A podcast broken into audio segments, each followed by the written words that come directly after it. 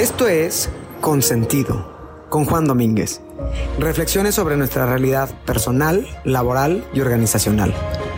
Humanismo puesto en práctica con pragmatismo. Únete a la conversación.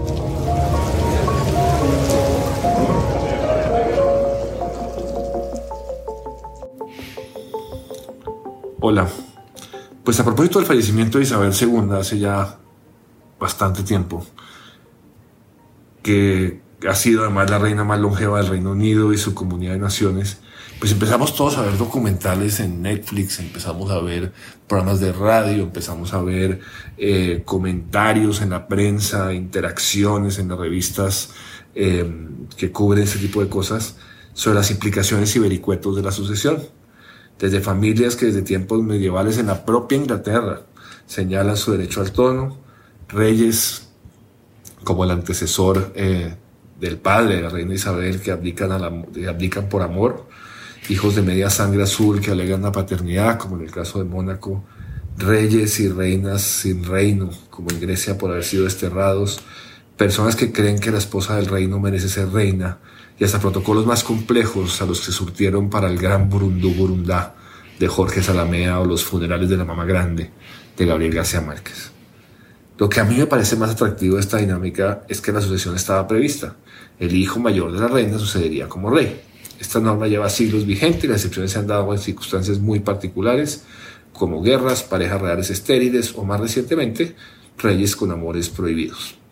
Sin embargo, en esta transmisión de mando de siglos de vigencia, hay preguntas, derechohabientes y hasta la idea de secesión. Habrá que preguntarle ¿Qué pasa en el mundo empresarial y en particular de la familia empresaria, donde las reglas son menos claras y los litigios de sucesión pues están en el orden del día? Parecería lógico empezar esta conversación con las compañías centenarias, las que llevan un siglo, principios del siglo pasado, año 1923 en adelante, los cuales fundaron y fueron creadas por abuelos y bisabuelos que se han mantenido íntegras y operando a pesar de que ya no está ese fundador y los nuevos dueños son sobrinos y primos, yernos y cuñados que ni se conocen entre sí. Es propicio reconocer que muchas de esas empresas han institucionalizado o lo que se llama también corporativizado, de tal manera que la familia sale de la administración, se crean consejos de familia o fideicomisos y la gestión funciona más o menos organizada. Afortunadamente las empresas se han venido moviendo estos esquemas y las familias se han constituido también bajo el paraguas de Family Offices. En la medida en que la excepción confirma la regla, hay unas cuatro compañías de las cuales poco se sabe al respecto y donde al descendiente bendecido te corresponde la cabecera de la mesa. Más adelante retomaremos o hablaremos un poco de este tema.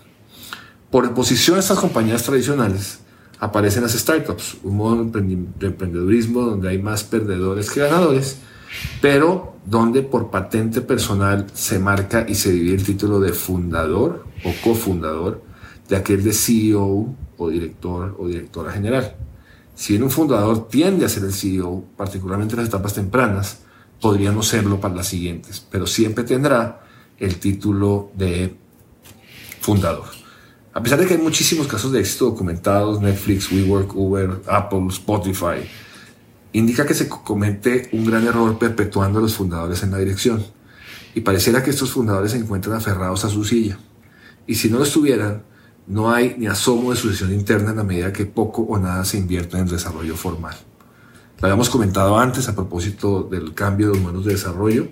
Las empresas emergentes hay dos elementos fascinantes. El primero de ellos, la velocidad vertiginosa, y el segundo es que a falta de talento interno y por no invertir en desarrollo, no hay plan de sucesión y la única opción que queda es contratar desde afuera.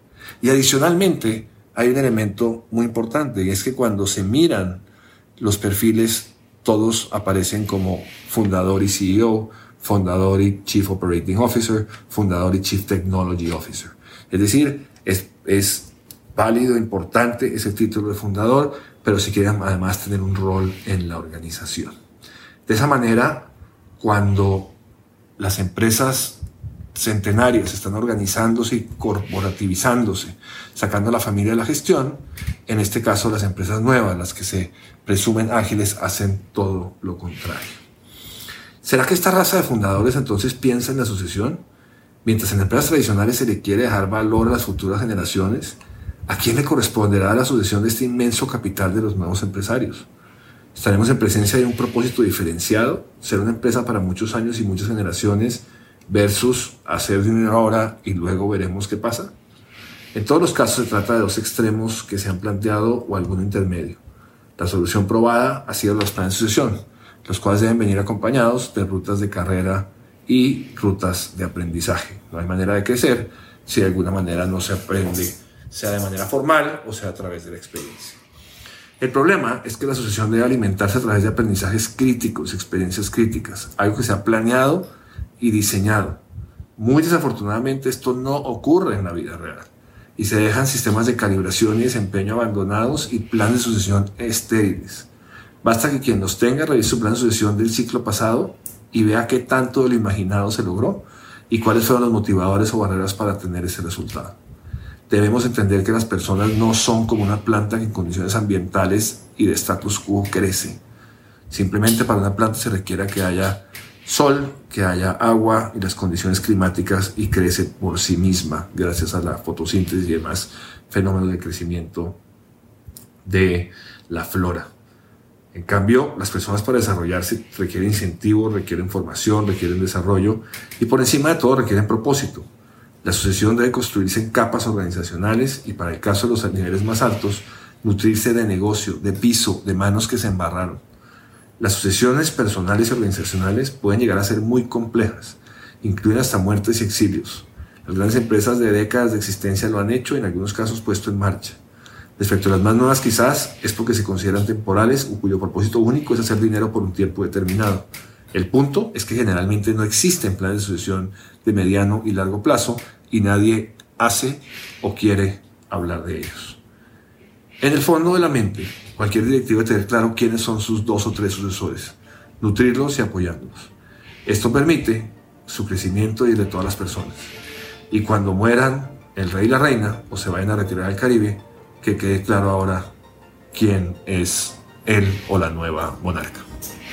Muchas gracias por acompañarme en este nuevo episodio de esta segunda temporada de Consentido. Nos vemos, nos oímos y nos hablamos muy pronto.